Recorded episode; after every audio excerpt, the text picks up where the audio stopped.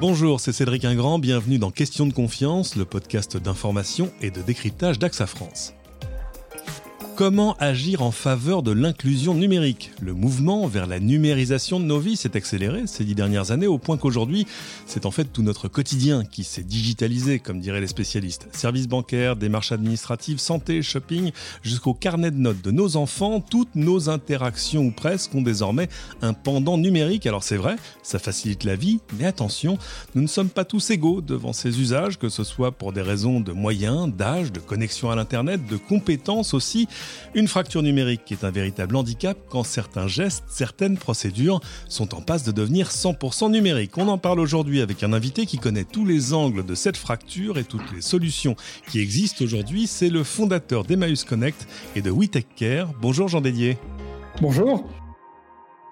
Alors d'abord, on voit bien que le sujet est vaste, mais quand on parle de fracture numérique, qu'est-ce que ça recouvre au juste? On parle souvent juste de, l'accès au réseau ou au très haut débit, mais ça recouvre en fait des situations très différentes. Complètement. Déjà, ça recouvre euh, une population extrêmement massive. Hein. Je crois que c'est la première caractéristique de l'inclusion numérique. Et, puis derrière ce sujet-là, évidemment, c'est qu'est-ce qui pose problème pour euh, finalement être un usager, on va dire, à la page? Et là, il y a quelques sujets totalement évidents. Alors, il y a des sujets qui sont liés à l'infrastructure. Il ne faut pas oublier qu'il y a des zones blanches. Voilà, il y a ensuite des gens qui ont des problématiques budgétaires et pour lesquels les quelques dizaines d'euros qu'il faut tous les mois pour être équipé posent problème. Voilà, et puis après, il y a des problèmes de, de compétences numériques. Voilà, donc des gens qui n'ont pas traversé dans leur vie professionnelle ou euh, dans leur parcours de formation euh, suffisamment euh, voilà, de, liens avec le digital et donc qui sont en manque de compétences. Et, le point central, c'est l'usage du mail. Voilà, mais ça peut aller aussi beaucoup plus loin parce qu'on a aujourd'hui des transactions bancaires ou même des transactions qui, avec des opérateurs de services publics, la sécurité sociale ou Pôle emploi sur des sujets qui deviennent essentiels pour vos équilibres de vie parce que ça représente l'essentiel de votre pouvoir d'achat. Et puis, il y a aussi euh, des choses qui sont euh, malheureusement reliées à, des sujets plus connus comme l'illettrisme.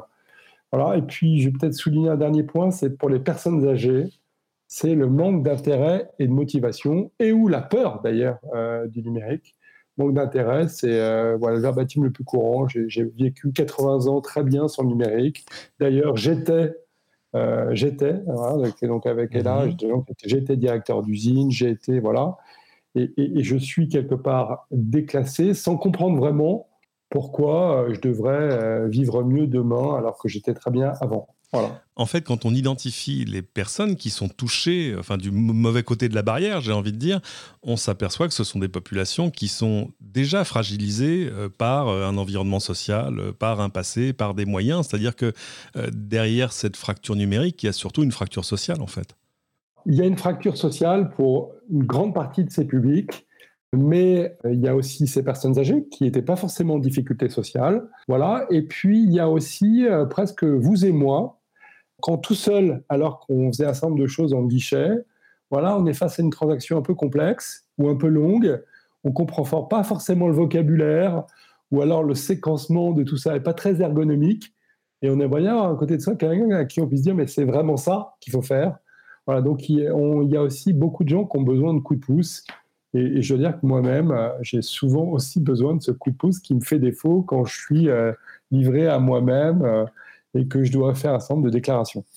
Donc on peut les séparer en, deux camps, j'ai envie de dire, qui parfois se recoupent évidemment. Il y a d'un côté des problèmes de connexion ou de moyens, et puis il y a des problèmes de compétences de l'autre. Je voyais un, chiffre qui, pour le coup, est mnémotechnique. 75% des personnes de 75 ans et plus n'ont pas d'accès à l'Internet aujourd'hui.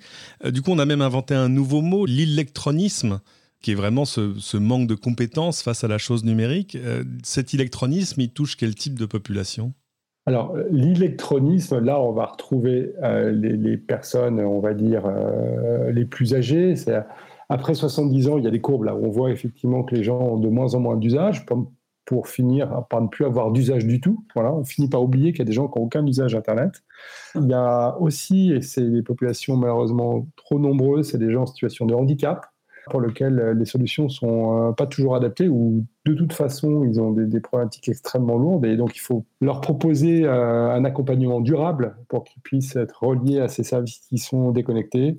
Et puis il y a aussi évidemment la grande exclusion ou dans la grande exclusion, malheureusement, des gens dont on sait qu'ils n'auront jamais cette autonomie numérique. Alors ça représente évidemment des populations importantes. On dit que 23% des Français sont pas à l'aise avec le numérique, mais pas à l'aise, c'est quelque chose comme un sentiment presque diffus. Mais il y a quand même 38% des usagers qui disent manquer d'au moins une compétence numérique de base. Ce qui est encourageant, c'est que dans le lot, il y en a plus que 2% qui se disent dépourvus de toute compétence. Donc on va dire que la compétence numérique avance. Alors vous, évidemment, vous militez pour l'inclusion numérique, pour trouver des solutions à chacune de ces fractures. C'est d'ailleurs intéressant de, de voir que c'est Emmaüs qui s'est euh, évidemment saisi de ce problème. Au quotidien, vous agissez comment?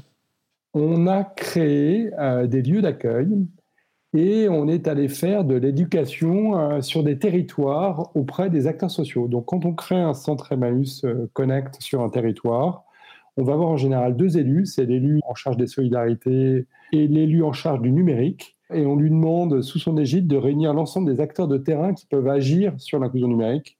Et, on a fait comme ça des, entre guillemets, des grands messes de sensibilisation, on va dire, à l'accompagnement numérique. Et, tout de suite derrière, ensuite, euh, de la mise en capacité, des modalités de dialogue, de telle sorte que ces acteurs soient en capacité de diagnostiquer la précarité numérique. Et le cas échéant, soit on, opère chez eux, soit euh, ils envoient les publics jusque chez nous. Et là, on travaille sur deux dimensions. Donc, on travaille sur l'équipement, donc on a un partenaire historique avec SFR qui nous fournit des connexions, d'ailleurs qui a fait l'objet de choses assez merveilleuses pendant la période du Covid, là, qui a permis d'équiper un certain nombre de personnes. Et ensuite, on travaille sur ce qu'on appelle le bagage numérique minimum. Euh, c'est pas glorieux, le bagage numérique minimum, mais c'est ce qui vous permet d'avoir les usages pour euh, voilà, gérer votre adresse mail, euh, dialoguer avec vos proches, euh, et puis rester connecté avec des services dont on a tous besoin. C'est-à-dire gérer son courrier électronique, arriver à visiter un site web, remplir un formulaire, sortir un document. Oui, Exactement. C'est intéressant de voir qu'il y a un bagage presque indispensable aujourd'hui pour avoir une vie et puis des relations sociales et puis enfin pour être un élément fonctionnel presque de la société. C'est-à-dire que c'est plus le choix que c'était au début de l'ère numérique où vous aviez d'un côté la procédure physique ou papier ou courrier ou guichet et de l'autre côté comme une sorte de bonus une, procédure numérique. Aujourd'hui, euh, vous avez tout un ensemble de choses pour lesquelles il n'y a pas d'autre choix que d'en passer par un écran. Complètement. Euh, communiquer, accéder à des soins, accéder à des marches en ligne, euh, à des services publics, euh, trouver un emploi, se former. Puis même ne pas oublier, et en période de Covid, c'était pas neutre, hein, aussi se distraire. Voilà, et tout ça est souvent plus simple, très économique. C'est pour ça que c'est totalement indispensable. Alors, votre autre moyen d'action, c'est WeTechCare. Là, c'est tout autre chose. C'est un peu comme une start-up qui, là, elle formerait des acteurs publics ou des entreprises à l'inclusion? Oui, complètement. Alors, euh, WeTechCare alors, reste en régime associatif, donc on est totalement non-profit. Et on travaille sur trois piliers. Un pilier euh, qu'on appelle nous sensibilisation. Donc là, on a sorti un média qui s'appelle Les Quais de l'inclusion numérique. En gros, on fait de la veille et on partage de l'information à un écosystème très vaste. Hein. Ça peut être euh, l'État et ses différentes organisations, des collectivités territoriales, euh, des opérateurs de toutes sortes, publics et privés, qui matérialisent l'accès à des services essentiels. Et puis tout ce réseau d'acteurs de terrain qui est d'une diversité incroyable.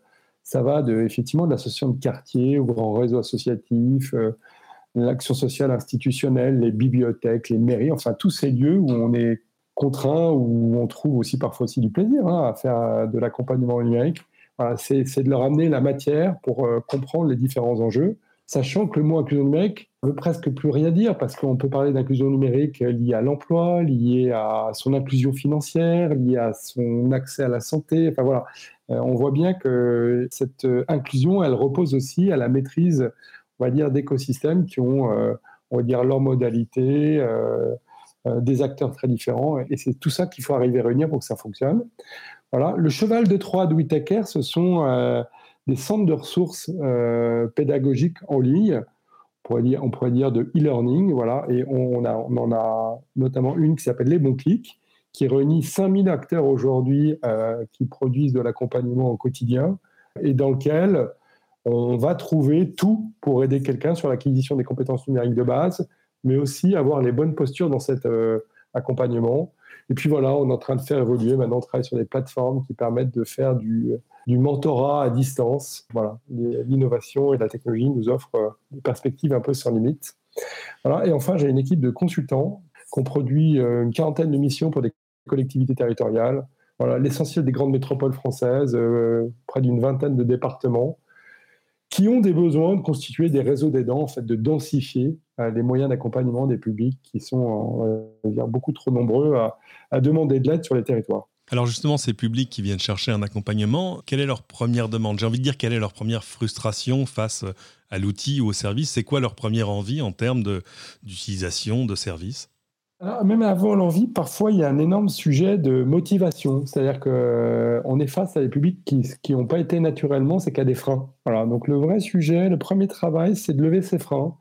Et derrière ces freins, c'est euh, voilà, on motive pas un jeune, euh, j'ai envie de dire, dans sa recherche d'emploi, de la même façon qu'on va motiver un public senior. Voilà.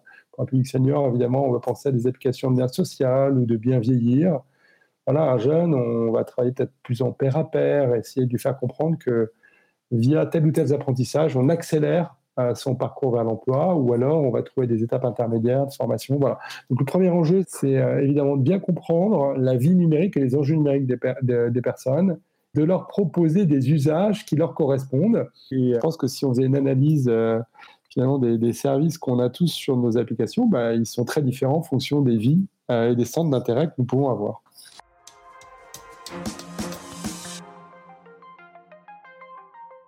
Sur les jeunes générations, il y a un problème de compétences encore, ou c'est quelque chose qui maintenant euh, s'apprend, j'ai envie de dire, de manière presque, presque organique, tant c'est devenu une condition euh, presque de la socialisation, en fait? Oui, c'est un problème de compétences, mais c'est d'abord, euh, on va dire, un problème de, de, maîtrise, on va dire, d'un environnement. Voilà, si on prend, par exemple, accéder à ses droits, c'est pas tant que techniquement ils savent pas faire, c'est qu'ils ne connaissent pas du tout ces différents services.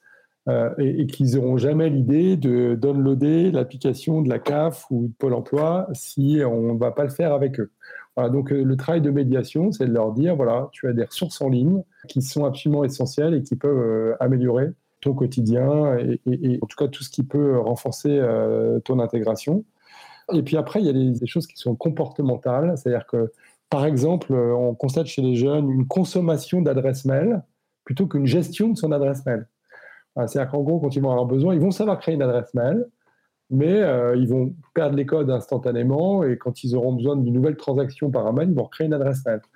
L'enjeu pour eux, c'est de leur faire comprendre que l'adresse mail, c'est la boîte postale d'aujourd'hui et que du coup, euh, c'est dans la durée que cet usage euh, se renforce et est indispensable et que la vie numérique est quelque chose qui se gère. Euh, pour, toutes les pour toutes les personnes qui peut-être connaissent quelqu'un qui aurait besoin d'un accompagnement ou pour toutes celles qui voudraient peut-être vous aider, vous retrouver, où est-ce qu'on peut vous retrouver en ligne?